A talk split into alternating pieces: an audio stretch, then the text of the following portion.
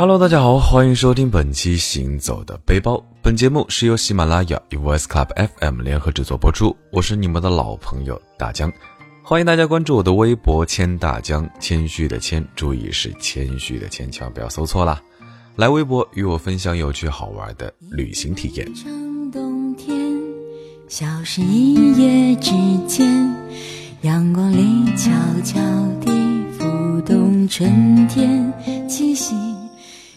那前几天呢，又是下了几场雨啊，天空阴沉沉的，心情呢也不免低落。那我的室友坐着，目光呆滞望着窗外，我正想上前关心一下他是不是感情又受挫了，他就突然开口说：“春雨贵如油，要不我拿个盆儿去接点油？”好吧，大白天的又是做白日梦了，要是能接盆水能泼醒他就好了。不过大江可不想在室内来一场泼水大战。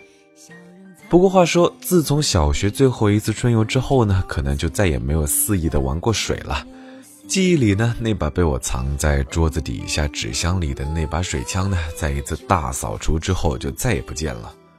虽然从前年少时单纯快乐的日子是回不去了，可是最近大好的四月天去泼水节凑个热闹，可是还行啊。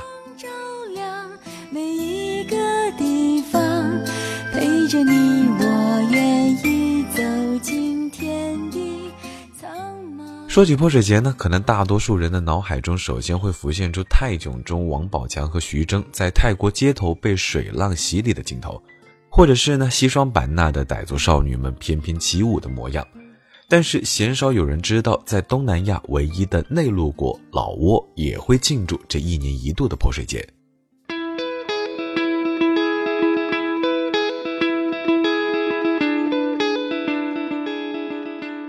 老挝呢，人民幸福指数位列亚洲第一，是幸福指数最高的国家。村上春树说，那里有特别的光，吹着特别的风，耳里还留下谁口中发出的声音，还记得当时心的震动。那是和只有照片不同的地方。大多数游客呢，在选择东南亚作为目的地出游的时候呢，会首要选择新马泰。那老挝呢，相比较而言，存在感就是微乎其微啦，而且呢，还有些贫穷落后。就是这样一个地方，知乎上有位网友评论说道：“老挝就像一个大妈，穿得很破旧，坐在草席上吃着糯米饭和青木瓜沙拉，看到你呢就热情地招呼来一起吃啊，笑得非常真诚，也非常友善，让人觉得他们是真穷，但也过得是真开心。”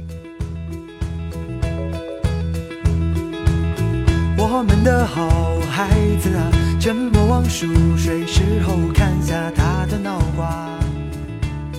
那在四月十三日至十六日呢，老挝这里将迎来异于往常的喧闹与繁华，随处可见人们相互庆祝、互相祝福，当然还有互相泼水，让圣洁的水洗刷掉过去的疾病、灾祸与不快，祈求来年雨水充沛、五谷丰登、事业顺利。那想要在泼水节里玩个痛快，而不是被玩个痛快呢？首先你得备好装备啊。首先，远程利器手枪了解一下，方便携带，可以定点瞄准攻击对象。那唯一的 bug 呢，就是容量有限。但是打近战呢，就得搬出水桶这种利器了，哐当一声扣在别人的头上。别怪大江下手太狠哦。当然，还有一位终极的 BOSS 还没登场，那就是攻击力爆表的终极武器——大象。不过呢，首先你得有一头大象，好吧？准备好了作战武器，还要穿上适宜的服装。女孩子们建议穿深色的衣服和长袖啊，可以防止晒伤和走光。还要准备呢一套替换衣物，一定要给自己的手机、相机穿上防水袋儿。钱包和重要证件呢，最好还是放在酒店的房间里。那现在呢，准备充分之后，就跟着大江一起去老挝的泼水节，穷开心吧。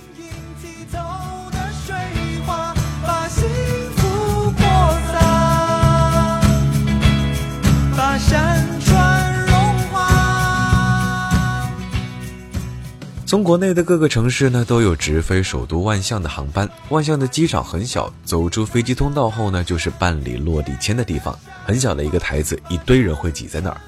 那随便找个人问，或者是随便跟着其他旅客办理就可以。你也可以提前在国内办理好，自己到大使馆签证价格在一百六十元左右，或者是在某宝办理啊，把护照寄过去，费用两百块不含快递，大概两三天就可以出签。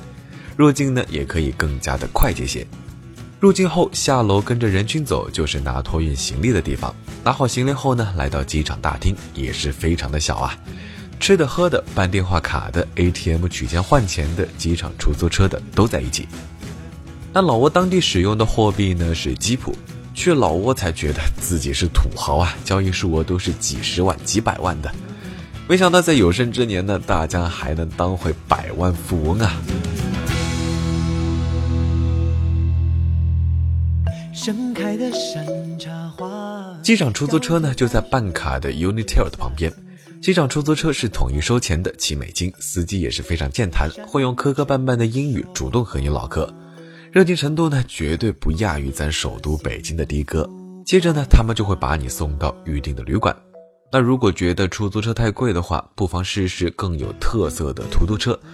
其实就是咱们国内的三蹦子啊，打突突的地方呢，就是出机场往左边走，再往右边走，走到了主路，你就可以到马路对面打突突，那边是往市区的方向。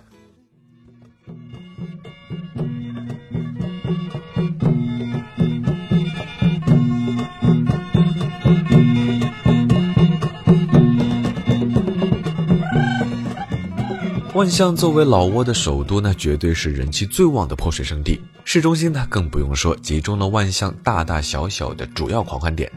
除了战况激烈的泼水之外呢，万象市还会举办送干小姐游行、玉佛商品展销会等活动。送干小姐是象征老挝传统神话中神王的七个女儿。每年，万象和琅勃拉邦都会选出七位送干小姐，象征传统神话中神王的七个女儿参加各种活动。其中呢，就包括送干小姐游行。那接受完水的袭击之后呢，感觉擦擦身子，还可以赶在太阳落山前步行穿越总统府、凯旋门和塔伦，好好感受一下万象风情。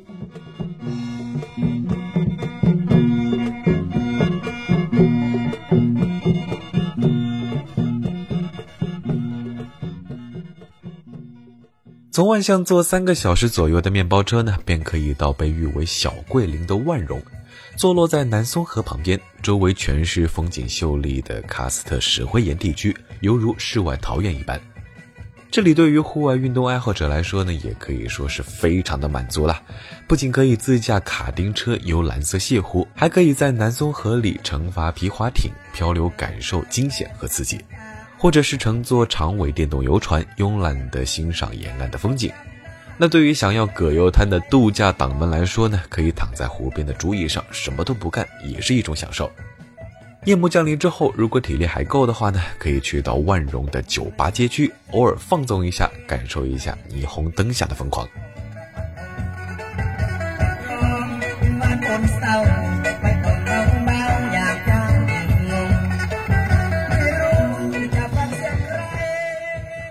从万荣坐车前往下一站琅勃拉邦，提醒小伙伴们一定要备好晕车药啊！因为老挝的路况实在是不是很友好。琅勃拉邦呢是一个精致的古色古香的小山城，位于湄公河畔群山环绕的谷地，是老挝现存的最古老的一个城镇。传统的佛寺和西式建筑在这里和谐的并存。那琅勃拉邦的泼水节呢，相比万象是要传统一些。每到泼水节，男女老少都会穿上新衣服，提着用鲜花水和生姜浸泡过的清水，来到寺庙里浴佛，给佛泼水并祈福后，再请僧人诵经，并在手腕上拴线。和万象一样，琅勃拉邦的主战场也位于市中心的王宫博物馆一条街。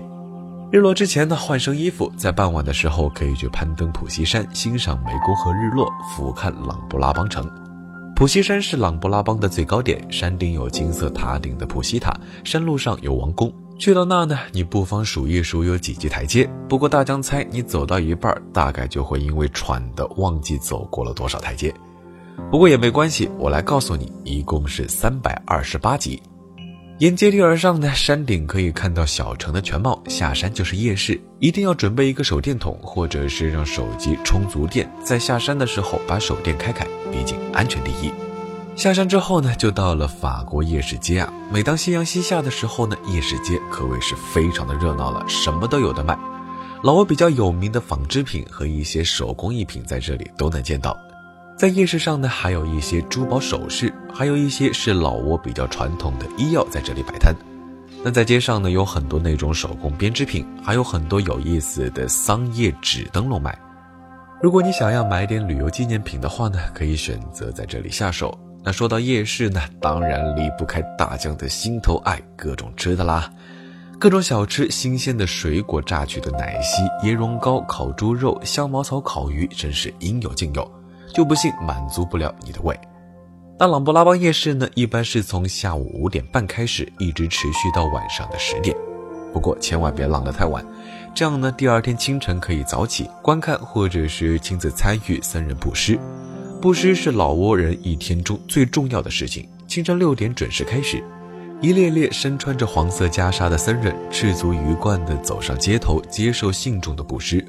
布施者安静地跪在地上，虔诚地将糯米饭、糕点、水果放在每一个路过的僧人的钵盆里。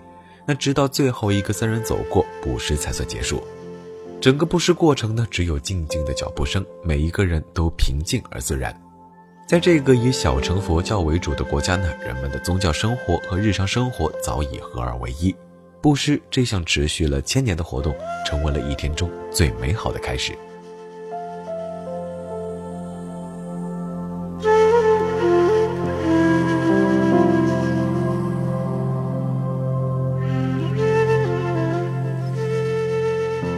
那在这里呢，大江不免的还是要给大家一些 tips 啦。首先，保持衣冠整洁是最基本的。那肩膀、前胸、腿部肢体不应外露，并且应该避免与僧人发生肢体碰触。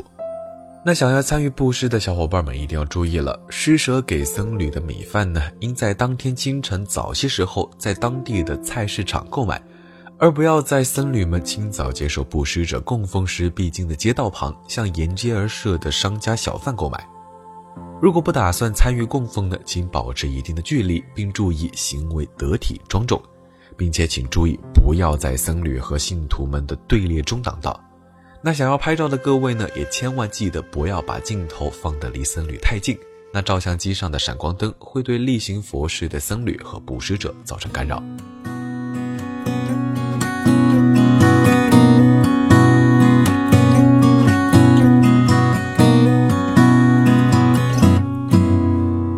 好了，说了这么多，不知道有没有小伙伴们想要组团和大江一起去老挝的泼水节疯狂一把呢？